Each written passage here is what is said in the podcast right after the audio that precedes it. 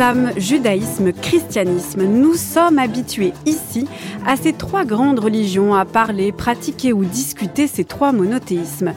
Comme s'ils avaient toujours existé, comme si la plupart des gens y avaient toujours cru. Mais comment ces religions sont-elles nées? Comment ont-elles prospéré? Pourquoi elles et pas d'autres? Prenez par exemple le christianisme. Il y a 2000 ans, alors que le judaïsme était en pleine expansion, c'est pourtant lui qui a réussi à s'imposer dans le monde occidental. Alors, pourquoi Comment Stratégie, communication, innovation, les grandes religions ont-elles tout compris et avant l'heure du marketing?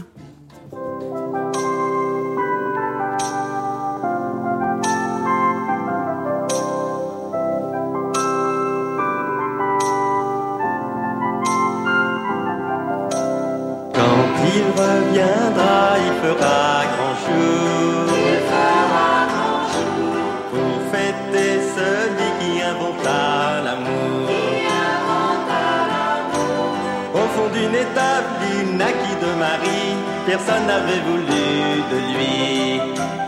Jésus revient, Jésus revient, Jésus revient parmi les tiens.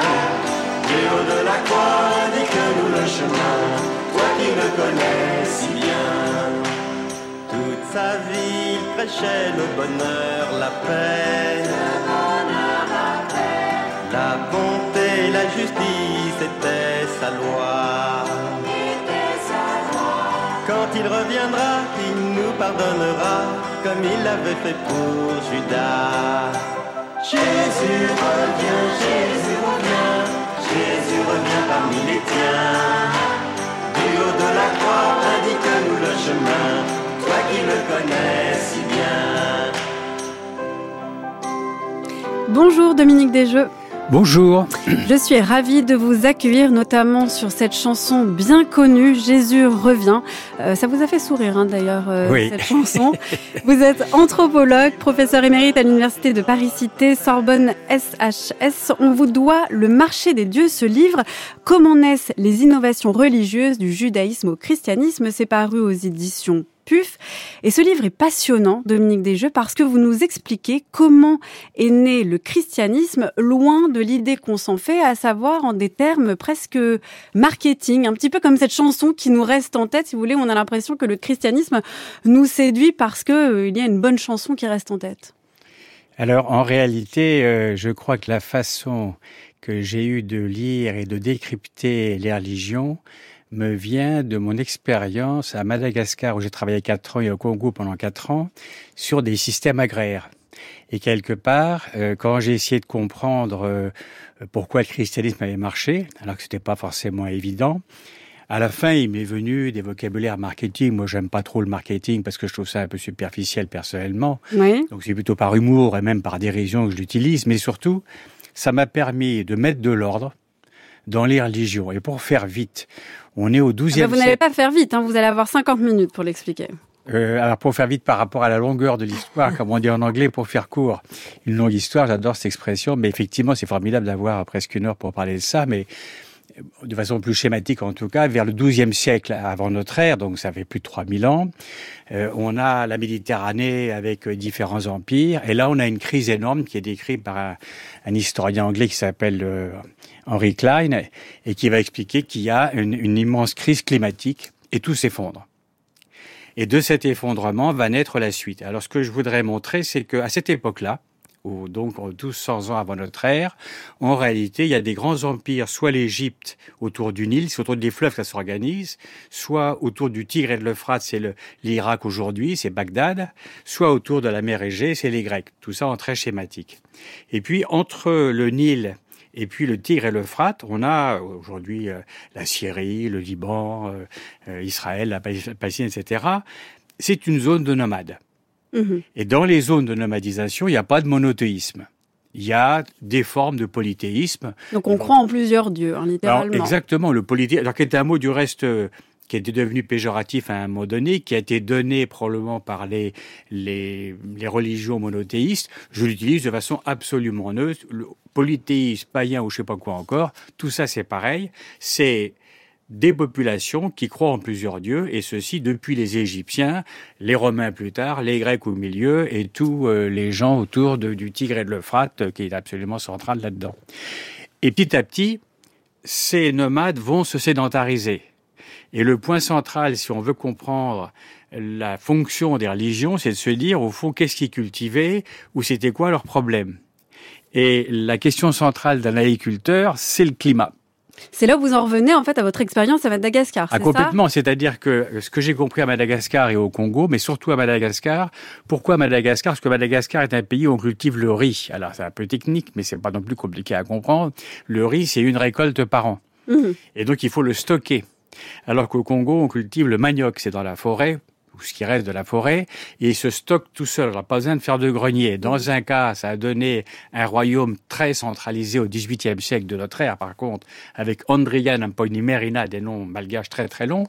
Et au Congo, ça a donné au sud un, royaume, mais dans la forêt, ça n'a pas été de royaume.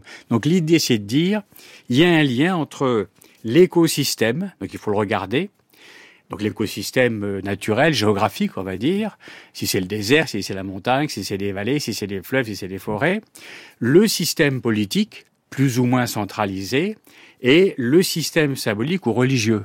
Donc quelque part, j'explique les croyances en bon anthropologue, non pas en partant du contenu théologique ou euh, de la vérité auquel je ne crois pas beaucoup parce que j'ai pas à croire à ça, c'est tout. Hein. Les gens peuvent y croire. je ne connais pas de société sans religion, mais je ramène les croyances ou je ramène la question religieuse a des croyances et ces croyances ont des utilités par rapport aux problèmes qu'on a à résoudre. Alors ça, c'est vraiment fondamental, Dominique Desjeux, parce que c'est là où en fait cette approche, alors certes, le marketing, le côté marketing est un petit peu cosmétique et séducteur, on a bien compris euh, ce que vous vouliez dire, mais néanmoins, ça veut dire que pour vous, une religion ne s'impose pas forcément à cause de son contenu, et ça, c'est vraiment décisif quand même comme approche, non pas à cause de ses croyances, du fait qu'on croit en elle, mais de ce qu'elle peut apporter en termes d'utilité sociale. C'est-à-dire, par exemple, on va prier un Dieu pour avoir une bonne récolte, pour avoir un temps favorable. C'est ça.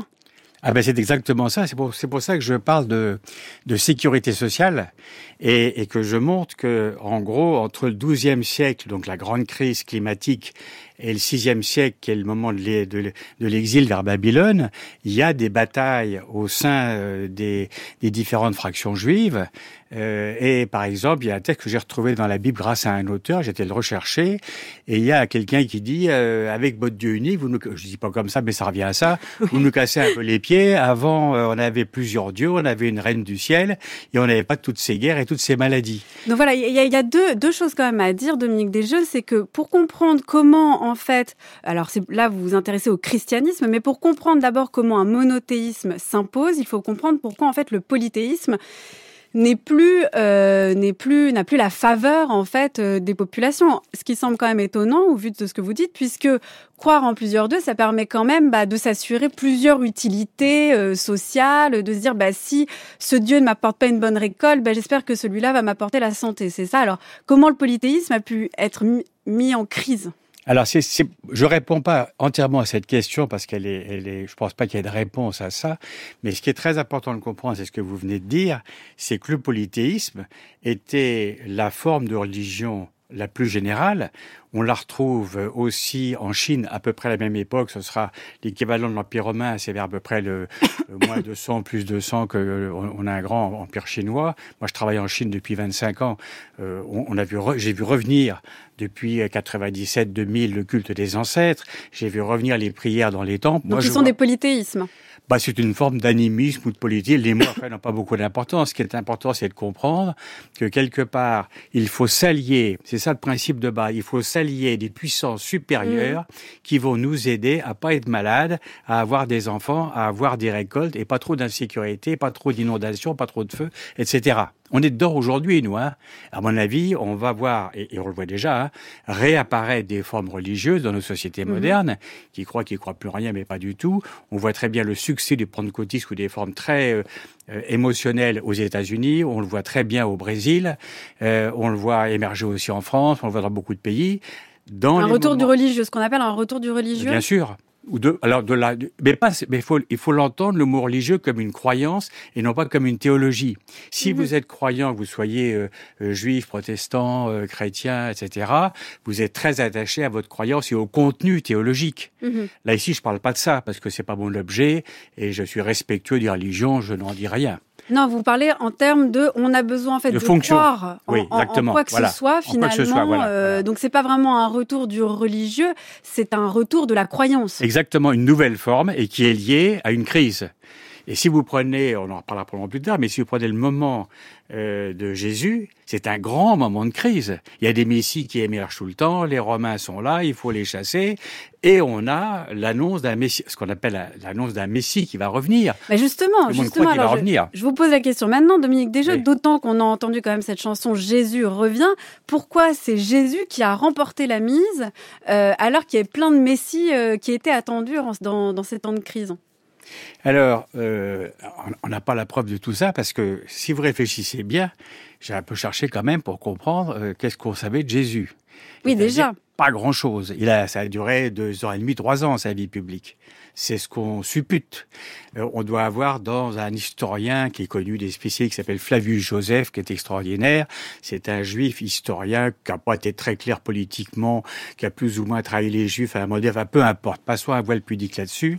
Il y a un excellent euh, dominicain qui s'appelle, euh, je crois que c'est Étienne Nodet, son nom, qui est, qui est spécialiste de ça. Enfin, c'est assez passionnant quand on est passionné par ça, faut pas non plus exagérer, c'est quand même très spécialisé. Mais le point intéressant, c'est qu'on sait rien. Il y a peut-être son nom. On ne sait rien sur Jésus.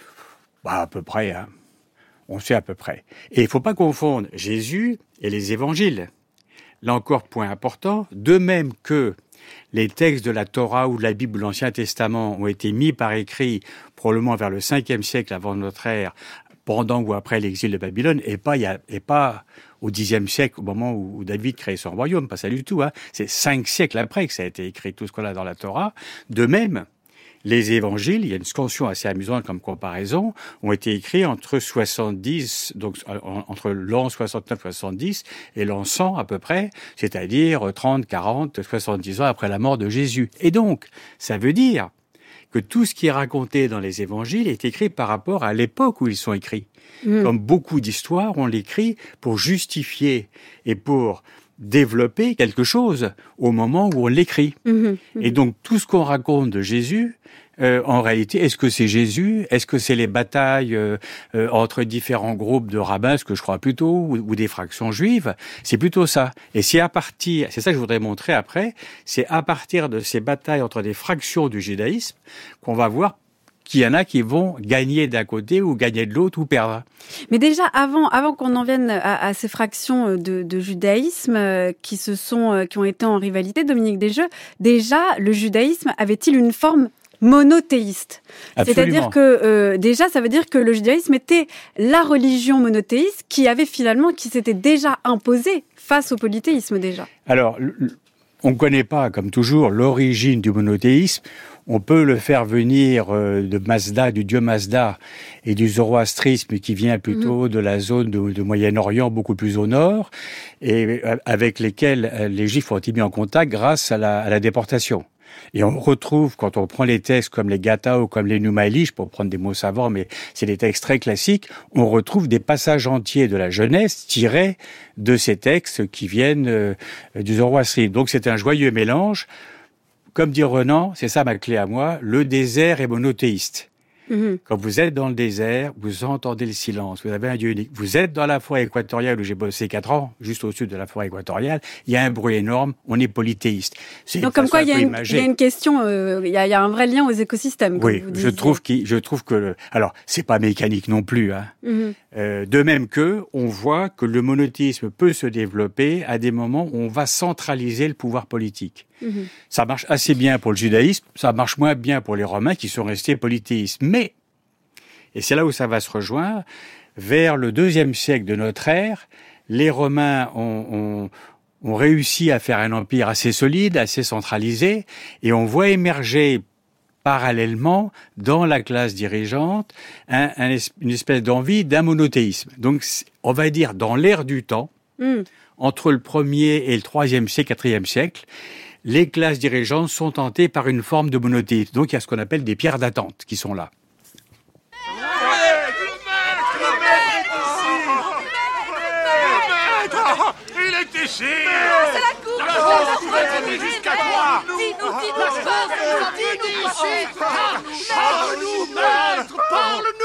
Foutez-moi le camp Une Une Mais comment foutrons-nous le camp, Eh bien, allez-vous-en et laissez-moi tranquille. Donne-nous un signe. Il nous a donné un signe. Il nous a amenés jusqu'à ce trou perdu. Je ne vous ai pas mené ici, vous m'avez bêtement suivi. Oh, bah, ça reste un bon signe si on n'est pas trop regardant. Maître, ton peuple a parcouru bien des milles afin d'être avec toi. Ils sont très là, ils n'ont rien mangé. Ce n'est pas ma faute s'ils n'ont rien mangé. Il n'y a rien à manger dans cette haute montagne. Et le buisson de genièvre que je vois là-bas un miracle Un miracle. Il a donné vie au buisson. Il a fleuri par sa parole. Il est plein de jeunes baies de genièvre Quoi, évidemment qu'il est plein de jeunes baies de genièvre C'est un genévrier, c'est pour ça qu'il y a des baies. Accomplis un autre miracle. Ne le tente pas, créature. Est-ce que le miracle du genévrier ne t'a donc pas suffi? C'était La vie de Brian, le film des Monty Python qui date de 1979. On y entend donc Jésus poursuivi par une foule qui, est persuadée qu'il est le Messie. Et donc, euh, dès qu'il voit quelque chose, il voit un, miracle. Euh, est-ce qu'on peut dire que euh, Jésus a émergé parmi une foule de Messie de cette manière-là, Dominique Desjeux alors, il y a, y a, sûrement une partie réelle qui est, il n'y a pas de Messie ou de Dieu qui marche s'il ne fait pas des miracles. Et quand vous regardez bien les évangiles, il y a plein de miracles. Mhm. Donc quelque part, il y a un lien très fort. Et ça, les historiens protestants et catholiques, on retrouve dans Corpus Christi, qui est un travail formidable fait euh, par euh, Arte. Il y a quand même 30, 30 DVD assez extraordinaires. Qui raconte donc la naissance du christianisme. Qui raconte la naissance du christianisme avec des sources juives, euh, catholiques, protestantes, agnostiques, américaines, allemandes, israéliennes. J'ai jamais vu un travail pareil. Euh, par, par deux auteurs qui ont vraiment fait un travail d'archive et qui ont montré, il y a eu pas mal de polémiques autour, mais peu importe. Le point important, je pense à, c'est Marguera, qui est un pasteur protestant, qui rappelle, lui il spécialise, je crois, les actes des apôtres, donc un texte important après l'évangile, il rappelle qu'il n'y a pas de Dieu efficace, il n'y a pas de Dieu qui va être, enfin, dans lesquels on va croire s'ils font pas de miracles. Et dans l'Ancien Testament, il y a toujours des miracles. Il faut faire des miracles. S'il n'y a pas de miracle, il sert à rien. Moi, c'est assez drôle. Euh, ça, me rappelle une histoire au Congo. J'ai interviewé des, mhm. des, des, vieux chefs de lignage, des chefs de famille. Puis le, le jeune euh, agriculteur avec qui je travaillais, qui parlait assez bien français pour me servir d'interprète, me dit ce vieux-là, on va pas aller le voir parce qu'il n'est pas utile. Ah, je dis c'est quoi? C'est un vieux pas utile. Mais il me dit un vieux qui a pas de mémoire. Ben un Dieu qui n'est pas efficace, ben ça sert à rien. Et ben on l'abandonne. Mais qu'est-ce qu'on entend par miracle alors si oh, c'est, la santé, hein, c'est euh, la santé, les récoltes. Parce que si, si je suis le parallèle que vous faites, Dominique Desjeux, dans votre livre entre euh, euh, la, la, manière dont émergé et se sont imposés certains monothéismes, et en particulier le christianisme, euh, avec une organisation qui se semble proche de ce qu'on entend par du marketing, du management, de l'innovation, est-ce qu'on peut parler, euh, est-ce qu'on peut dire que les miracles sont l'équivalent de coups de com, de buzz finalement c'est-à-dire des sortes d'écrans de fumée, mais dont tout le monde parle. Alors, euh, le, point qui me paraît tout à fait semblable, parce que c'est même ce que je défends dans d'autres endroits, ce qui me paraît semblable avec aujourd'hui, plutôt mhm. qu'avec le marketing, qui est une des formes d'aujourd'hui, c'est le fait qu'il faut, si on veut vendre quelque chose, développer quelque chose, faire passer quelque chose, il faut l'enchanter. Si vous enchantez pas, il se passe pas grand chose. Une des formes de l'enchantement, ça peut être le marketing publicitaire, ça peut être les miracles. Un truc extraordinaire, quand vous regardez ce qu'on appelle, enfin, quand vous regardez ce que c'est que la publicité, ça ressemble étrangement, et je le dis en termes vraiment neutres, parce que c'est assez choquant pour les catholiques, à ce qu'on appelle la consécration dans la messe catholique. Au début de la messe, vous avez du pain, au milieu, on lui change sa substance, c'est ce qu'on appelle la transsubstantiation, changement de Mm. substance, il devient une divinité. Ben, la publicité fait ça. Vous voyez, j'ai une bouteille d'eau ici. Si vous enlevez ce qu'il y a autour, c'est une bouteille qui, qui est rien, vous mettez la pub autour et vous avez tout d'un coup un produit enchanté. Et vous regardez la télé, on vous promet monts et merveilles avec la publicité. Les miracles, c'est pareil. Ce sont les formes de l'enchantement. Mais ces miracles-là, par exemple, on l'entend dans l'extrait de La vie de Brian. Alors, je rappelle, c'est un film qui, en plus, est ironique, se moque justement de cette forme de croyance aveuglée qui, tout à coup, euh, choisit une personne et en décide d'en faire euh, le, le Messie. Mais est-ce que c'est quelque chose, en fait, qui a été conscientisé, c'est-à-dire que voilà, il y a eu un rassemblement, un groupe de personnes euh, chrétiens euh, issus du judaïsme, mais en rivalité avec le judaïsme, qui finalement se sont dit on va euh, monter une autre religion et donc on va avoir un corpus, on va avoir un personnage phare, ça va être Jésus, on va avoir des miracles euh, qui vont être des sortes de- d'habillage vendeurs. Alors, ça, effectivement, c'est plutôt, euh, ce que vous dites là, c'est plutôt ce qu'on nous a raconté. Et moi, j'essaie de dire que c'est plutôt l'inverse. C'est ce qu'on nous a raconté à travers les évangiles, À travers, à travers les, les, évangiles, les à miracles, travers les histoires, enfin, à travers l'histoire de l'Occident. la personnification j'allais de dire. Jésus. Euh, un petit peu comme une espèce de, euh, comme un créateur qui avait déjà dans sa tête euh, tout ce qui allait se passer. Si vous reprenez l'histoire à l'envers, non pas Mhm. pour critiquer tout ça, c'est pas ça mon, mon but, hein, mais c'est pour dire d'un point de vue anthropologique, enfin celui des innovations ou des changements surtout, et d'un point de vue historique, Jésus ne voulait sûrement pas créer une religion. Son frère Jacques, après, qui était beaucoup plus traditionnaliste que lui, est parti de Galilée, s'est installé à Jérusalem, et lui était, il a euh, harcelé les prêtres, ce qu'on appelle les prêtres ou les sadducéens, euh, parce qu'il estimait qu'ils avaient dévoyé la religion juive. Donc Jésus voulait réformer la, la, la, religion juive. Euh, Paul, pareil, euh, mais il était plus ouvert. Donc il y avait, à un moment donné, Jésus était mort, il y avait Jacques qui était très traditionnaliste, qui voulait pas s'ouvrir aux païens, Pierre au milieu qui était euh, mi-figue, mi-raisin entre les deux, et Paul qui était très Vous ouvert parlez aux des païens. apôtres. Je parle des trois apôtres, effectivement, ce que j'ai appelé les, les c'est ça vient de la sociologie des, des organisations et de la Mhm. décision, qui est une de mes spécialités depuis euh, longtemps que j'ai travaillé avec Michel Crozier dans les années 60-70. Euh, cette personnalité mobilisatrice, c'est pas Jésus, lui c'est l'inventeur. On a attribué à Jésus l'invention de la religion, mais ça lui a été attribué ou on l'a choisi comme étant l'origine. Mais lui n'avait pas l'intention, enfin, ça ne se voit pas comme ça en tout cas. Par contre, le réseau qu'il a créé autour, à travers notamment ce qu'on appelle ses disciples ou ses apôtres, peu importe, ce réseau-là a essayé de réformer encore plus le judaïsme. Et il y avait deux tendances, avant 70. Hein. Une tendance qui disait il faut s'ouvrir aux païens, et une autre qui disait non, non, faut pas s'ouvrir aux païens, parce que si on s'ouvre aux païens, on va perdre notre pureté euh, juive. Alors attention, Dominique, déjà, parce que vous avez employé plusieurs termes là, et je pense qu'il faut les décortiquer. Vous avez employé le terme d'invention. Je pense que c'est un terme qui est assez lisible, surtout quand vous dites qu'on a attribué à Jésus l'invention euh, du christianisme, mais que finalement on lui a attribué, mais ça n'est pas lui qui l'a inventé. Mais vous avez parlé d'innovation. Vous avez parlé aussi de personnalité mobilisatrice. Euh, Qu'est-ce que ces termes À quoi renvoient ces termes? Est-ce que ce sont des concepts en tant que tels euh, d'une philosophie de l'organisation euh, et, et de la religion Oui, alors, euh, moi, mes concepts, c'est ce que j'appelle des concepts descriptifs. Mhm. J'essaie d'avoir des mots, euh, pas trop de gros mots, sauf si j'ai envie de m'amuser, parce que je le trouve drôle. Euh, mais bon, je veux faire du buzz, hein, comme tout le monde. Ça Oui, m'échappe ça- parfois. Donc, innovation, personnalité mobilisatrice. Bon, alors, personnalité mobilisatrice, ça, ça décrit euh, ce qu'on appelle souvent un chef charismatique. Donc, Oui. c'est les trois qui étaient là, Jacques. euh, Donc, les apôtres, pas Jésus. Ah, c'est tous des juifs. Il y a, a pas de chrétiens. Oui, Le mais pas Jésus, je veux dire. Euh, Jésus n'est pas une personnalité À, mobilisatrice. à mon avis, il l'est, mais ça n'a rien donné, puisqu'il est mort sur la croix.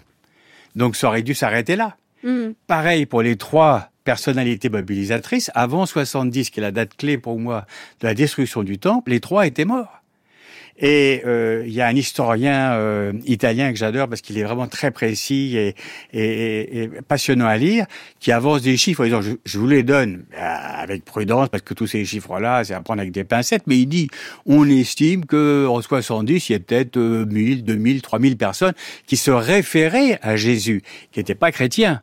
Il se disait D'où pas comme chrétien, il se disait comment Non, non, non, mais il y avait rien. C'était des juifs. Les Juifs, non. Euh, si vous connaissez Israël aujourd'hui, moi j'y vais régulièrement, euh, qu'est-ce qu'on voit en Israël? Des, dizaines, 5, 6, 7 tendances politiques, et encore j'oublie les petits groupes. Bon, mm. c'était pareil à l'époque, comme dans beaucoup de pays. En France, c'est pareil si vous lâchez le système majoritaire. Donc là, il y avait des, des paquets de tendances qui se battaient les uns. C'était tous des juifs, mais avec certains qui étaient très traditionnalistes et d'autres beaucoup plus modernes. Avec différents courants, en fait, finalement, du judaïsme. Alors, à l'époque, il y avait les zélotes. Alors, c'était un peu les, les, la France insoumise d'aujourd'hui pour faire un rapprochement énorme. Je vais pas comparer Mélenchon aux zélotes, mais enfin bon, il y a des fois où je me demande si c'est pas un zélote euh, qui est réincarné. Hein. Je dis ça rigolant évidemment, mais il y avait les zélotes, il y avait les Esséniens beaucoup plus puristes euh, euh, qui étaient dans le désert, on va dire, etc. Il y avait les pharisiens qui représentaient un groupe de savants qui plus tard donner les rabbins, et puis il y avait les sadducéens très importants qui étaient les prêtres du temple. Au moins ces quatre-là, décrits par Flavius Joseph. On a une source là-dessus. Bon. Et tout ça se battait. Et dans ces courants-là, il y avait des courants plutôt prosélytes, mhm. donc qui cherchaient à se développer auprès des païens. Et dans, dans ces groupes-là, il y avait des chefs charismatiques que j'appelle des personnalités mobilisatrices, parce qu'aujourd'hui, quand je travaille avec des entreprises, plus qu'avec des administrations là-dessus, ça bouge plus difficilement dans les administrations, on a des personnalités mobilisatrices qui, qui enlèvent le morceau. Et donc, euh, parmi ces différents courants du judaïsme, il y avait donc des juifs qui étaient prosélytes et parmi lesquels se situait donc, euh, on va dire, une mouvance qui se réclamait de Jésus. Exactement, c'est exactement ça qui se réclamait de Jésus. Mais qui représentait combien de personnes à peu près hein. Quelques milliers. Et donc, en 70, les Zélotes qui s'étaient révoltés. Mhm. Les Romains, pas contents, envoient leur légion, et quand ils envoient leur légion, il reste pas grand-chose. Hein. Ils arrivent devant Jérusalem, c'est la terre brûlée. Ils détruisent le temple. Hein. Et ils détruisent avec ça tout le système religieux qui faisait l'unité à la fois entre les différents et entre et de toute la diaspora, toute la diaspora qui était énorme. Les Juifs étaient extrêmement, c'était probablement la plus grande minorité de population en Méditerranée dans l'Empire romain. Mhm. J'ai oublié les chiffres, à chaque fois c'est entre 6 et 8 millions. Hein. L'Empire romain c'est 70-75 millions, donc ça représente quand même... Euh, part assez importante. C'est euh, très important. Ça veut mhm. dire que depuis longtemps il y avait une tradition de prosélytisme qui explique qui est autant de juifs. Dans une tradition euh, juive un peu traditionnaliste, on l'explique uniquement par des déportations. Non, il n'y a pas que des déportations là-dedans. Il y a des gens qui voyagent par le commerce, d'autres qui voyagent, d'autres qui deviennent juifs parce qu'ils sont euh, convertis. Beaucoup se marient aussi. C'est des femmes aussi qui épousent des mhm. juifs, donc ils se convertissent. Enfin bon, mais c'est très important ce courant prosélyte. Et pour tout vous dire même, je m'avance là un peu beaucoup, je l'ai pas fait dans le livre. Si on fait de la politique fiction, mhm. il y aurait jamais dû y avoir de monothéisme chrétien en réalité, le monothéisme. C'est la question que j'allais vous poser finalement. Euh, euh, qui est en train de gagner, c'était le monothéisme juif. Et pourquoi alors eh ben, euh, cette mouvance euh, judaïque qui, au sein quand même, parce qu'il faut quand même le dire, donc le, le, le christianisme euh, naît quand même euh, au milieu du judaïsme, mais va euh, finalement émerger et s'imposer alors même que ça représente quelques milliers de personnes, comme vous le disiez. Alors c'est pas, ça, pas ça qui se passe. Ce qui se passe, c'est qu'il y a, mettons, 8 millions de juifs. Mhm. Alors après, on n'a pas les proportions. Là-dedans, une fois le temple détruit, on va, on va, on va voir émerger ce qu'on a appelé le judaïsme rabbinique, qui est encore, qui marche encore aujourd'hui. Les rabbins vont servir de nouveaux, de nouvelles références en matière religieuse. Et c'est eux qui vont dire, il faut se centrer sur la Torah et les 613 règles de la Torah. Mhm. Donc sur la règle. D'autres courants juifs vont, et surtout pas s'ouvrir aux païens. Le mot païen étant choisi entre guillemets. Hein. Les, un autre courant juif qui va se référer à Paul et qui va se référer à Jésus qu'on a sélectionné comme étant favorable au prosélytisme, va dire attendez, pas du tout. Si on fait ça, on va mourir. Il faut continuer à se développer et toutes ces batailles qu'on voit du reste même à travers Saint Paul se passent dans les synagogues. Et à un moment donné, le courant traditionnel gagne pour des raisons que je ne connais pas, et éjecte des synagogues ce courant moderniste, j'appelle ça moderniste pour faire vite, hein, pour qu'on comprenne aujourd'hui, qui était favorable à l'ouverture aux païens. Et il y avait des synagogues jusqu'à Lyon. Et Géoltrain, un historien formidable aussi de la naissance du, christianisme, dit s'il n'y avait pas eu les synagogues, jamais il y aurait eu le christianisme. Mais qu'est-ce qui s'est passé? En, même temps Il s'est passé la chose suivante. la Méditerranée était devenue grecque Et donc le grec, notamment à l'ouest de la Méditerranée, ça veut dire euh, l'ouest, ça va de la Grèce à l'Italie, la Gaule, le Maghreb, tout ça, l'Égypte, parlait grec. La Torah, donc la Bible, avait été traduite en grec, c'est ce qu'on appelle la Septante. Donc il y avait une Bible en grec. Mhm. Et un petit peu, vous savez, comme des, comme des grands icebergs qui se séparent ou des, des grandes plaques de glace qui se séparent, ben, toute la partie ouest euh, du judaïsme s'est séparée de la partie orientale du judaïsme, s'est mis à parler grec euh, et n'a plus de rapport avec le judaïsme d'origine. Euh, et a perdu justement un côté euh, puriste, proche des règles. Alors, ça, c'est l'astuce. Évidemment, ça n'a pas été pensé comme ça, mais c'est moi qui le dis. C'est l'astuce du christianisme. Pourquoi ça a marché à un moment donné? Mais c'est qu'il a simplifié tout le système juif. Paul, qui était quelqu'un d'assez intelligent, à mon avis, là, on peut faire du marketing si on a envie pour s'amuser, c'est de l'humour, hein, mais mhm. Paul comprenait que son produit était invendable, auprès des Grecs notamment. Vendre la cache-route, c'est-à-dire les règles alimentaires très strictes. Vendre surtout la circoncision. Il faut savoir que les Grecs avaient horreur de la circoncision, ils se moquaient euh, quand on voyait le pénis des, Juifs parce que, une histoire assez intéressante, c'est que la, culture grecque s'était développée sur la Méditerranée, notamment à travers les villes. Et dans ces villes, il y avait des stades, et dans, ces stades, on faisait du sport. Et on faisait du sport tout nu, notamment dans le, les villes euh, juives. Or, l'élite juive voulait se moderniser. C'est à peu près deux siècles avant notre ère. Comme on se moquait d'eux, ils se sont fait refaire des pénis. Et donc, vous faire refaire des prépuces plutôt. Ça fait mmh. refaire des prépuces. Ça s'appelle l'épispasme un mot que j'ai trouvé dans un bouquin, bon, un mot compliqué. Et donc, ça veut dire quoi? Ça veut dire que les chrétiens arrivant là-dedans disent, les gars, écoutez, voilà, on va simplifier tout ça. Plus de cache-route, plus, de, circoncision.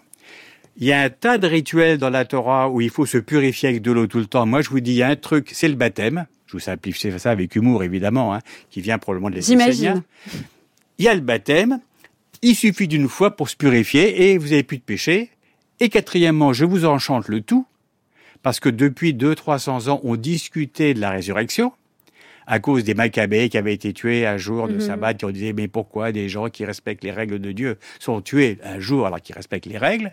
Ah mais on l'avait dit à l'époque, c'est parce que plus tard il y aura un ciel. Le courant qui se réfère à Jésus croit en la, en la résurrection, mais c'est toujours des Juifs hein, au point de départ. Donc, en fait, l'idée, c'était de dire, vous avez tout à gagner euh, en... Euh, en simplifiant les règles. En, en, en, croyant dans, cette, dans ce courant qui est une forme de judaïsme simplifié, c'est ça? C'est un judaïsme simplifié, c'est un judaïsme messianique en plus de ça, qui annonce un monde futur, un messianisme au-là, euh, au ciel, hein, euh, et qui reprend quasiment tout l'Ancien Testament, même un peu plus, parce que pour certains, ça se limite au Pentateuque, les cinq premiers livres. Euh, mais qui reprend tout ça et qui le rend abordable. Après ça, il y aura un autre problème, c'est que les chrétiens, ce qu'on va appeler les chrétiens à partir du deuxième siècle de notre ère jusqu'au quatrième siècle et au-delà, bien sûr, sont pris entre le monothéisme juif d'où ils viennent et le politisme qui est toujours là et qui est absolument opposé à ce qu'ils appellent, ce que les Romains appellent une superstitio, facile à comprendre, une superstition en latin, c'est quoi ces espèces de monothéismes orientaux? Parce que pour un Romain de l'ouest de la Méditerranée, mhm. tout ça c'est un peu des superstitions orientales, pour pas dire euh, vraiment des trucs un peu bizarres et quand même dangereux. C'est un jour que j'attends depuis deux ans et demi.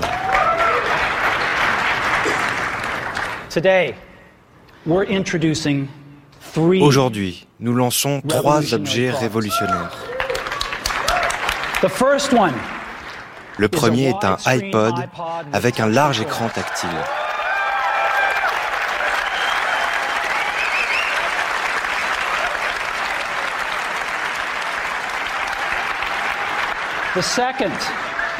Le deuxième est un téléphone portable révolutionnaire.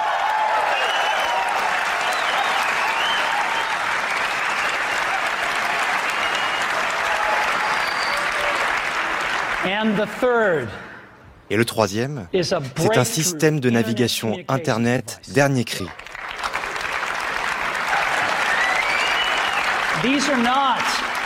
Ce ne sont pas trois dispositifs séparés, mais bien un seul appareil.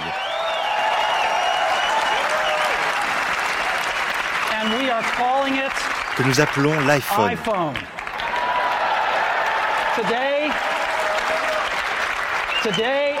Aujourd'hui, Apple réinvente le téléphone.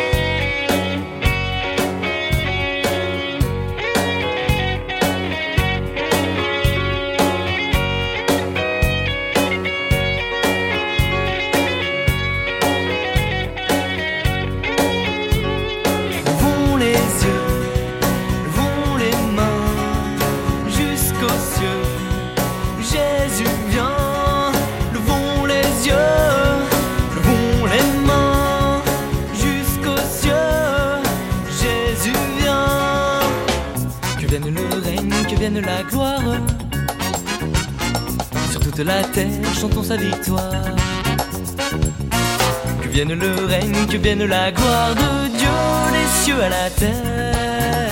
Louons Dieu le Père. Levons les yeux. Je ne sais pas si vous connaissez Dominique Desjeux, le groupe Glorious.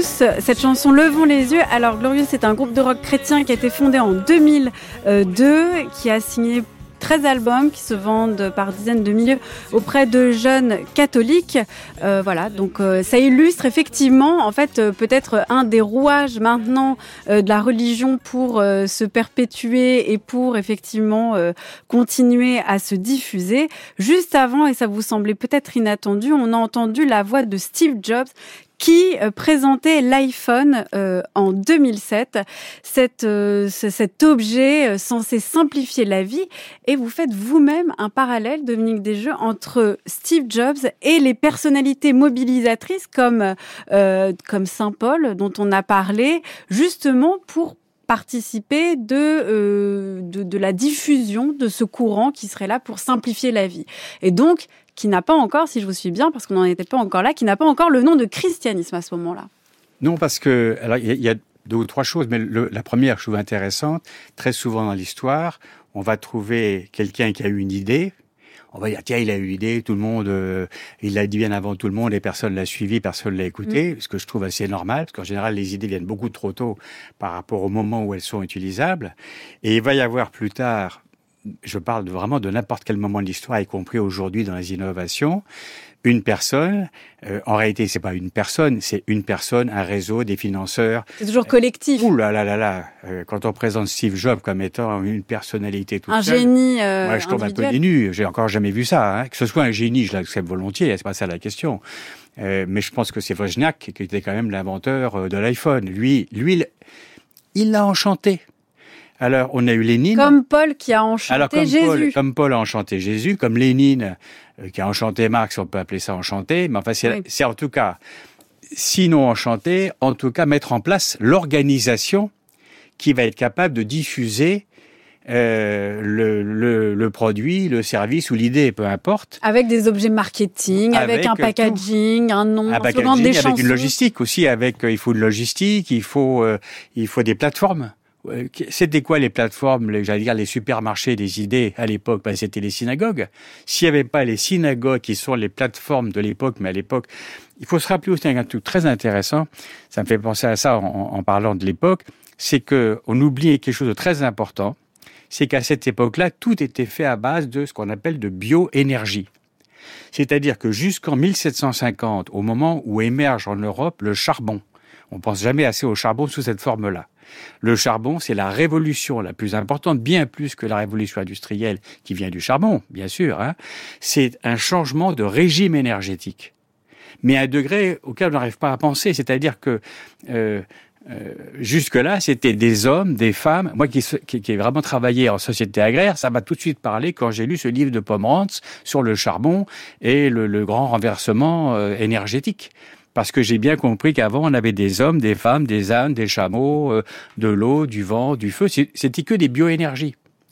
Et le point important, c'est qu'à partir de 1750, ça devient central, puis après ça avec les autres énergies, et c'est le problème d'aujourd'hui. Comment faire pour échapper à ces énergies extrêmement puissantes, mais d'origine fossile et qui euh, polluent, polluent et créent les réchauffements climatiques? On est vraiment à un nouveau, une nouvelle révolution, et donc ça va pas être simple. Alors, je ne sais plus pourquoi je parlais de ça. Euh, moi non plus. Moi non plus, mais c'est sûrement intéressant. Il y avait sûrement quelque part. Non, mais ce qui est, cette idée de simplifier justement la vie, on en était là. Pourquoi Paul, en fait, à un moment donné, a mis en place. Non, on était sur Steve Jobs. Voilà, le parallèle entre Paul et Steve Jobs, qui Paul, qui lui, comme Steve Jobs, a à un moment donné euh, mis en place aussi une logistique. Vous, êtes, vous étiez sur cette idée oui, tout à fait. Et c'est pour ça que j'étais parti sur les sur les énergies, parce que c'est la base de tout ça. Et donc tout est lent. Ce que je voudrais rappeler, c'est qu'à cette époque-là, euh, je sais pas combien de temps il faut pour aller euh, de Jérusalem à mm. la côte, à la côte à Alexandrie, Alexandrie. Oui, là vous voulez parler en fait de, de, de la diffusion en fait de l'idée du prosélytisme de manière concrète. C'est très lent. C'est Paul de Tarse raconte dans ses lettres combien de fois il a fait naufrage combien de fois il s'est fait attaquer par des pirates et je ne sais plus quoi encore. Enfin bon, voyager à cette époque-là, c'était pas simple. Donc le prosélytisme demandait une énergie, une foi euh, absolument énorme. Mais alors ça, justement, il faut qu'on revienne sur cette idée de vraiment sur ce concept de prosélytisme parce que là, est-ce qu'on a aussi, vous parliez tout à l'heure de publicité, Dominique Desjeux, est-ce que là, il y a un véritable parallèle à faire entre le prosélytisme et la publicité, à savoir en fait vouloir à tout prix convaincre, séduire, euh, ramener en fait des gens euh, à acheter un produit, à croire en une idée il faudrait plutôt ramener la publicité euh, à la croyance. C'est-à-dire que pour moi, le mécanisme de base, c'est euh, on cherche, euh, c'est des parents qui veulent éduquer leurs enfants, c'est des enseignants qui cherchent à éduquer des enfants, c'est des profs d'université qui cherchent à faire progresser des étudiants. C'est ça mhm. le mécanisme de base. C'est on cherche à persuader d'autres gens que ce qui ce qu'il faut savoir, ce, en quoi il faut changer, etc. Et petit à petit, ça peut se sophistiquer avec des croyances religieuses. Et l'enseignement, enseigner une chose n'est pas euh, forcément persuader quelqu'un. On peut enseigner à quelqu'un de penser euh, par lui-même. Euh, on enseigne ça, oui, ça marche pas beaucoup quand même. Hein, J'ai remarqué, je vous dis ça, c'est une remarque. C'est quand même étonnant de comparer l'enseignement à un système de, persuasion. Ben pour moi, c'est pourtant bien un système de persuasion. Donc vous pensez que l'enseignement, c'est une forme de prosélytisme, c'est ça? Oh, Tout à fait, tout à fait, tout à fait. Après, si vous voulez, en disant ça, évidemment que j'exagère, mais pas beaucoup. C'est-à-dire que ce que j'essaye de montrer là, c'est un bon exemple. J'essaye d'échapper aux mots, euh, pour tout vous dire, je dis ça avec beaucoup d'humour, je suis un disciple de Guillaume d'Occam, que tout le monde connaît bien sûr ici. Guillaume d'Occam est très peu connu, sauf pour son histoire de rasoir. Je crois que c'est un moine du XIVe siècle, disciple ou un successeur de saint Thomas d'Aquin, peu importe, et qui était ce qu'on appelle nominaliste. Veut dire qu'il croyait pas trop à l'essence des mots, moi non plus. Mais quand vous utilisez prosélytisme dans votre livre, vous lui donnez quelle définition à ce mot? Je donne pas de définition, c'est un mécanisme de persuasion, point. Pour moi, le prosélytisme, c'est une action qui cherche à persuader l'autre que ce que je dis est important à faire euh, ou pourquoi il faut se transformer. Donc c'est un, un mécanisme très basique qui va se sophistiquer et devenir beaucoup plus contraignant après et qui peut aboutir à des systèmes totalitaires. Après ça, j'accepte toutes les nuances, plus que ça. Quand je bosse sur la Chine, je peux vous dire que le prosélytisme, il est numérique.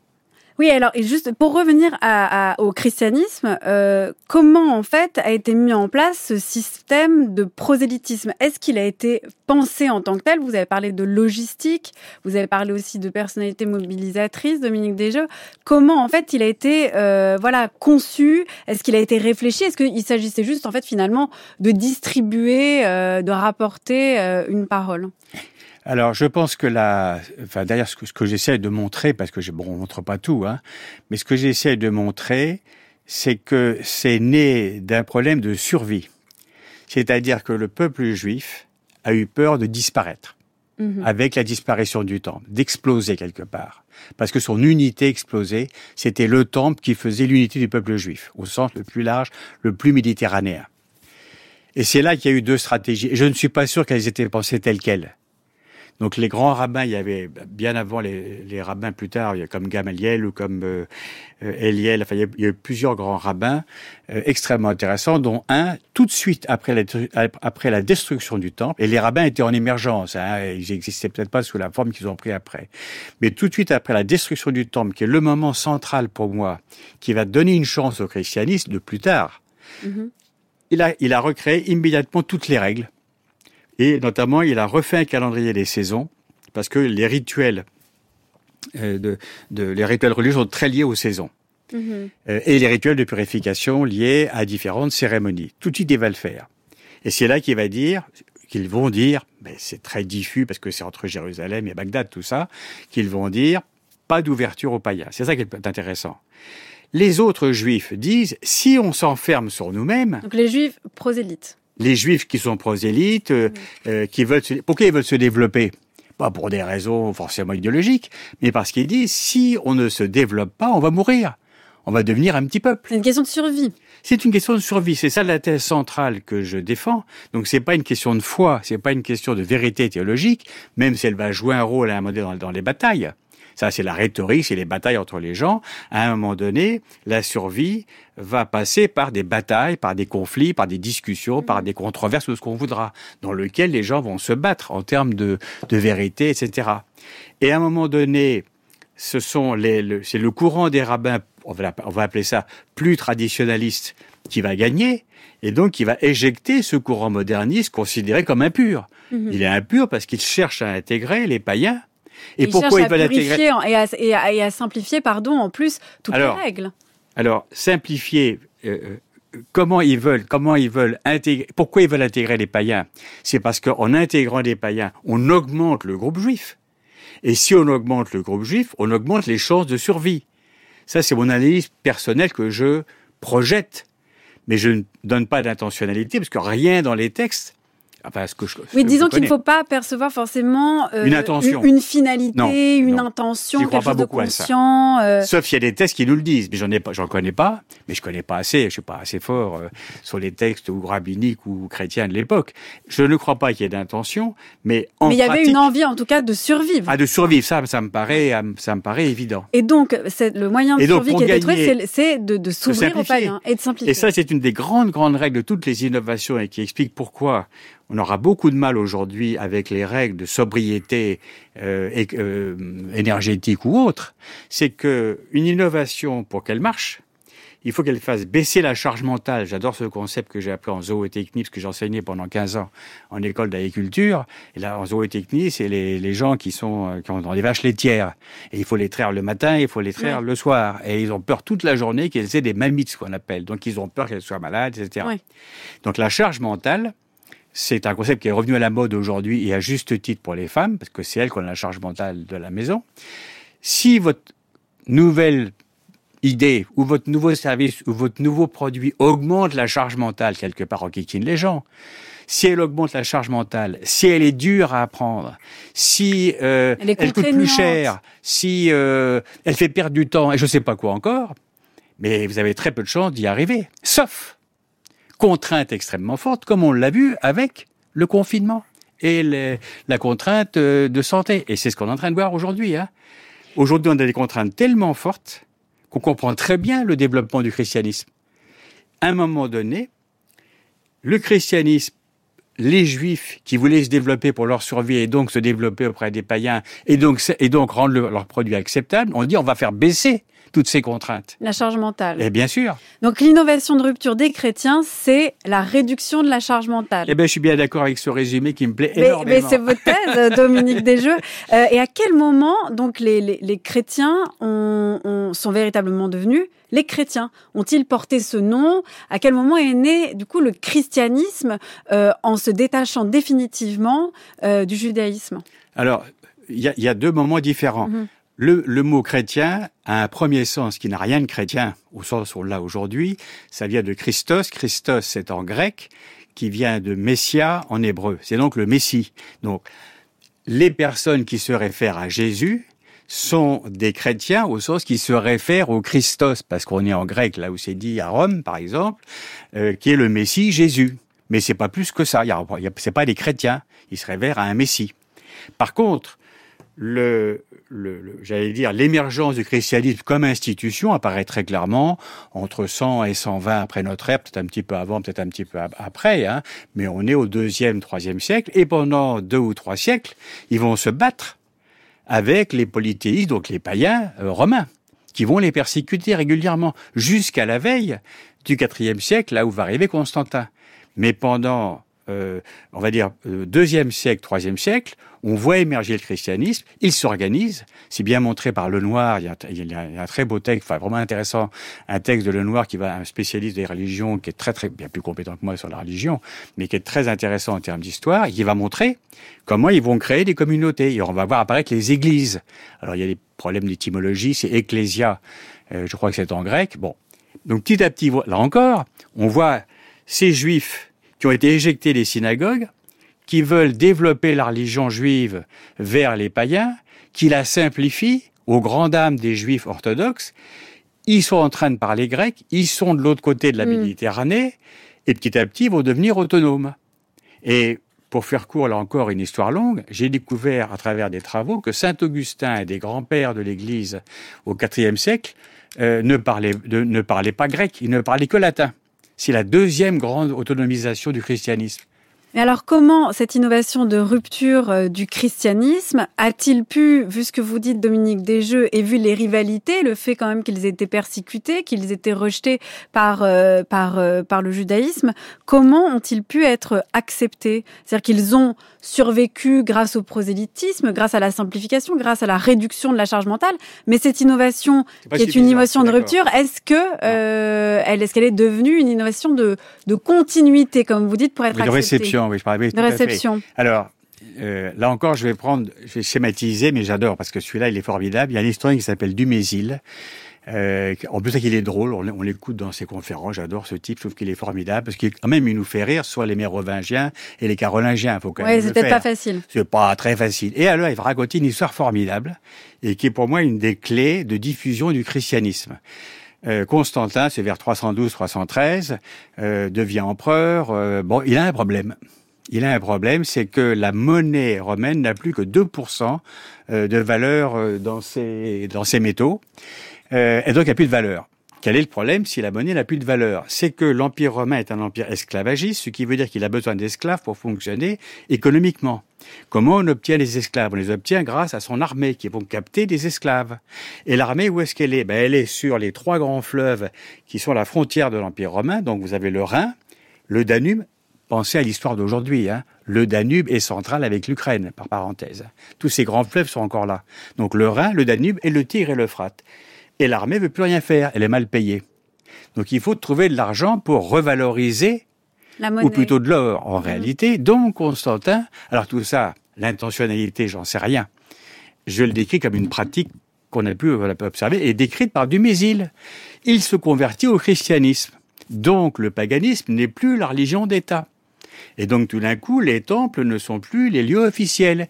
Et qu'est-ce qu'il y a dans les temples? Des statues en or. Eh bien, Constantin va piquer toutes les statues en or des temples païens, puisqu'il est chrétien maintenant, il risque plus rien. Hmm. Et il va revaloriser sa monnaie, ça va devenir le sol ce qui deviendra le sol, une monnaie qui va durer très longtemps. Donc là, c'est plus une, une opportunité euh, malgré les, presque malgré les chrétiens. Le lien, le lien qu'il y a avec les chrétiens, c'est qu'il avait une mère chrétienne, et il avait fait un rêve avec une croix et on disait par ce signe tu vaincras.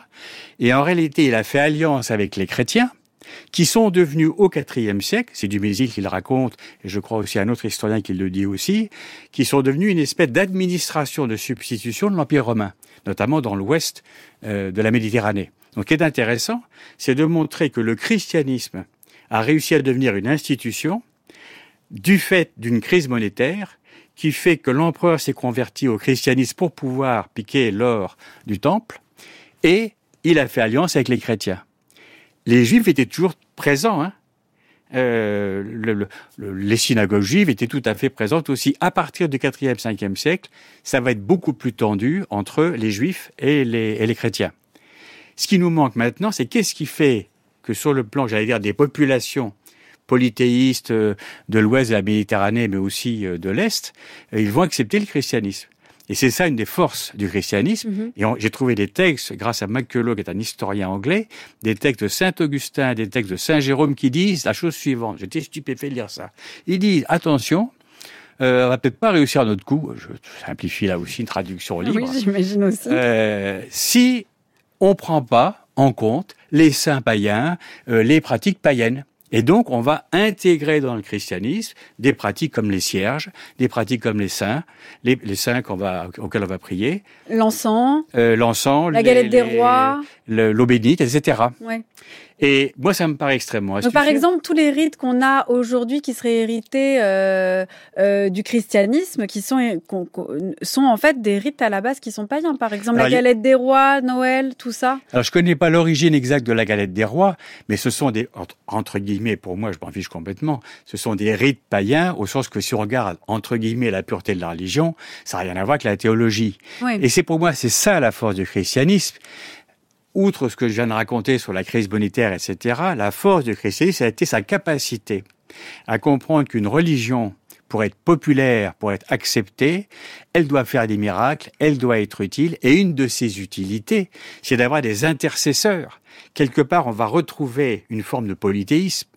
Le christianisme est vraiment un joyeux mélange entre un monothéisme officiel, avec quand même un petit problème, c'est que quand Constantin a pris le pouvoir, il a vu tous les batailles entre les chrétiens, entre les Ariens, etc. Ils n'étaient pas d'accord. Donc, lui, il a créé un standard. Un standard, c'est le symbole de Nicée, le credo. Et il a obligé tous les chrétiens à croire la même chose pour simplifier la vie. Mais ce qui est intéressant, c'est de voir comment aussi ils ont accepté tous ces rituels païens. Merci beaucoup Dominique Desjeux, c'était passionnant de vous écouter. De vous, on peut lire Le marché des dieux, comment naissent les innovations religieuses du judaïsme au christianisme. C'est paru cette année aux éditions PUF. Merci beaucoup. Merci beaucoup.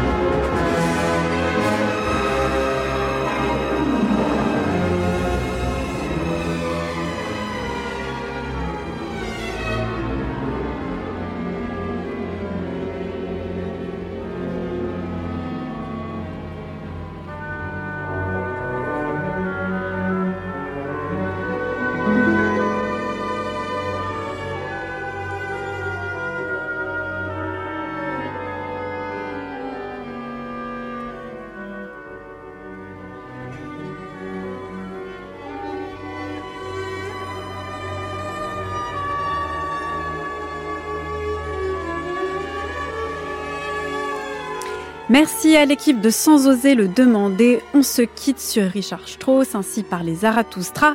L'équipe de Sans oser le demander, c'est Anaïs Isbert, Marie-Lise de Saint-Salvi, Gwendoline Troyano, Cyril Marchand et Lord Alest.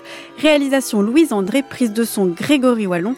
On se retrouve aussi sur les réseaux Twitter, Instagram et bien sûr sur le site de France Culture à la page de Sans oser le demander ou encore, bien sûr, sur l'application Radio France.